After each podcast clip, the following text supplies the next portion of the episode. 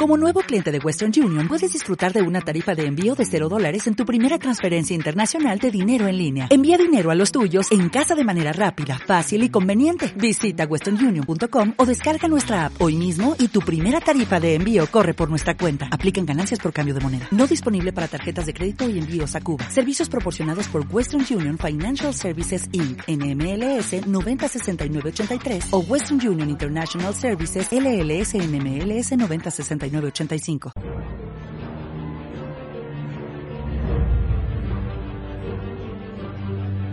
La Bestia de Janet Hernández. La noche silbaba entre los arbustos.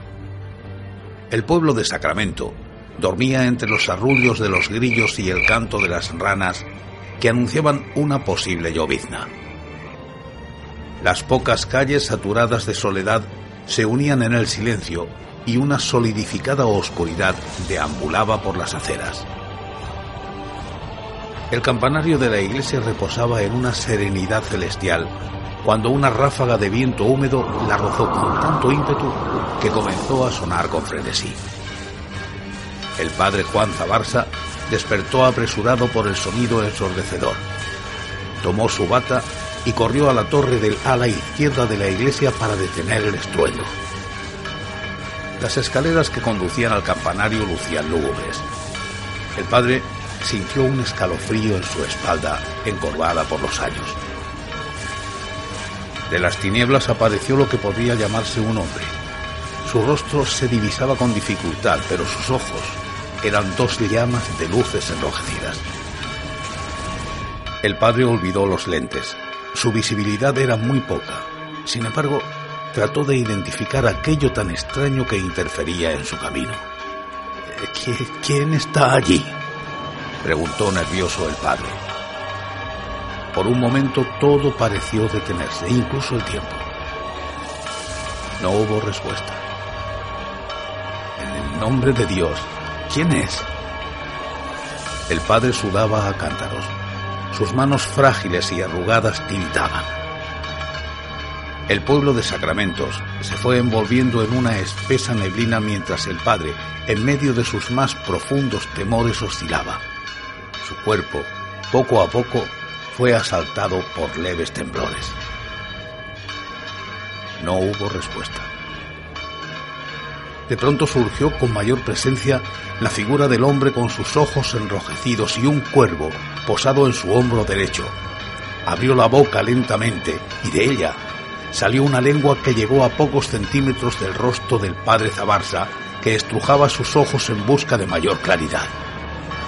El cuervo voló para detenerse en el pasamano de las escaleras que daban al campanario y que justo a sus pies se encontraba el padre luchando por mantenerse erguido. Dime qué necesitas y te lo daré. Es tarde y debo descansar. Las campanas interrumpieron su sonar y la neblina se fue despejando. Tu alma. Gritó la figura del hombre con voz corta y aguda. ¿De qué hablas? balbuceó el padre con la boca seca y la frente húmeda. El campanario me sacó de mi sueño y tú pretendes mi alma. ¿Qué tonterías son estas? dijo el padre enjugando el sudor de su frente. ¿Dónde está tu Dios? confrontó la voz con tono áspero. No sé de qué trata todo esto, pero ya deja de jugar. Dime qué necesitas y te lo daré. El hombre comenzó a reír de manera estridente. Sus carcajadas retumbaban en cada rincón del pueblo que seguía en su sueño más profundo.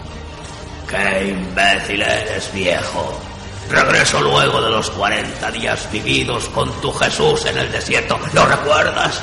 Y tú no escaparás. Increpó el hombre mientras se transformaba en mitad humano y mitad bestia.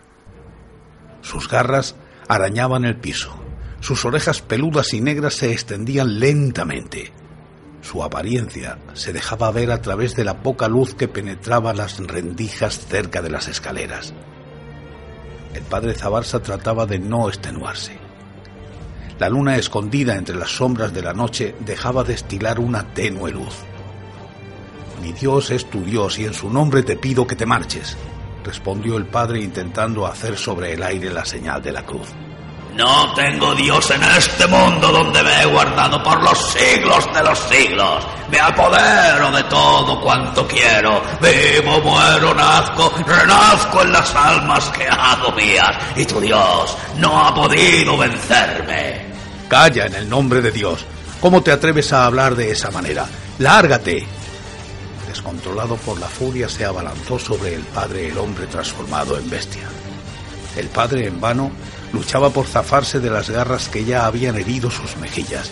Sentía cómo la sangre recorría su barbilla. La mezcla de dolor y miedo se reflejaban en sus ojos que aún no podían ver con claridad quién intentaba arrebatarle la vida. Tu alma será mía, gritó la bestia mostrando sus largos colmillos que buscaban morder el cuello del padre. La noche parecía molesta en unos clamores que venían de cualquier lugar. Una lluvia comenzó a caer con suavidad. El padre Zabarsa yacía en el suelo tratando de mantenerse con vida. Arrancó de su pecho una cruz plateada y la clavó en el ojo derecho de la bestia. Sus alaridos hicieron estremecer la tierra empapada de agua. Retrocedió trastabillando mientras el cuervo sobrevolaba en las cercanías del padre. La bestia logró sacar la cruz de su ojo y arrojarse de nuevo sobre el padre, que con mucha dificultad alcanzó ponerse de rodillas. El padre fue derrumbado con tanta fuerza que su frente golpeó el piso. Señor, acude a mi ayuda, no soportaré por mucho tiempo, suplicó el padre con lágrimas en los ojos. Tu señor no vendrá.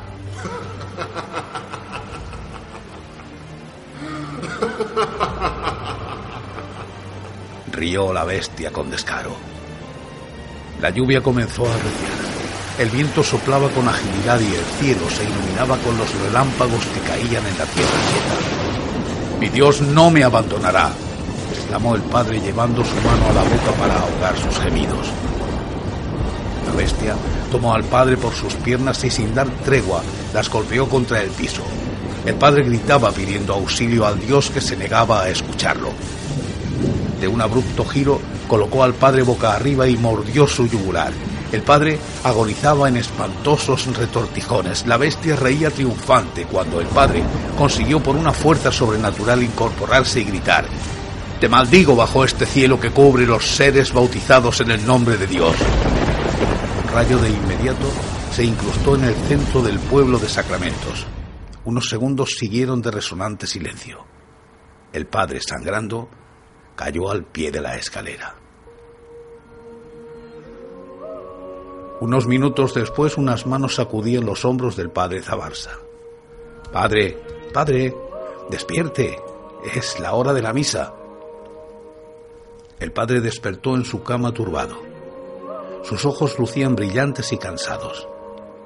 Arrugó su ceño en señal de confusión. Las campanas comenzaron a sonar invitando al devoto pueblo de Sacramentos a la misa de la primera hora de la mañana. El día resplandeciente y fresco se asomaba a un domingo tranquilo. Los pájaros cantaban con una musicalidad impresionante. ¿Todo está bien? preguntó el padre con curiosidad al joven monaguillo. Sí, padre. Recuerde que hoy es domingo y día de las carmelitas, respondió el joven sonriendo.